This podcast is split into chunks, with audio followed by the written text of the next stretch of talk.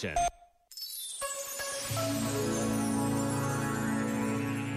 Sobre o mandamento amai-vos uns aos outros, escreveu Herme Ronchi. Não simplesmente amai-vos, mas uns aos outros. Não se ama a humanidade em geral ou em teoria. Amam-se as pessoas uma a uma.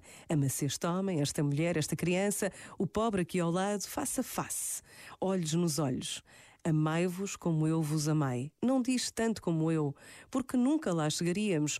Eu, pelo menos, não. Mas como eu, com o meu estilo, com a minha maneira única. Ele que lava os pés aos grandes e abraça os pequenos, que vê alguém sofrer e experimenta um aperto no estômago.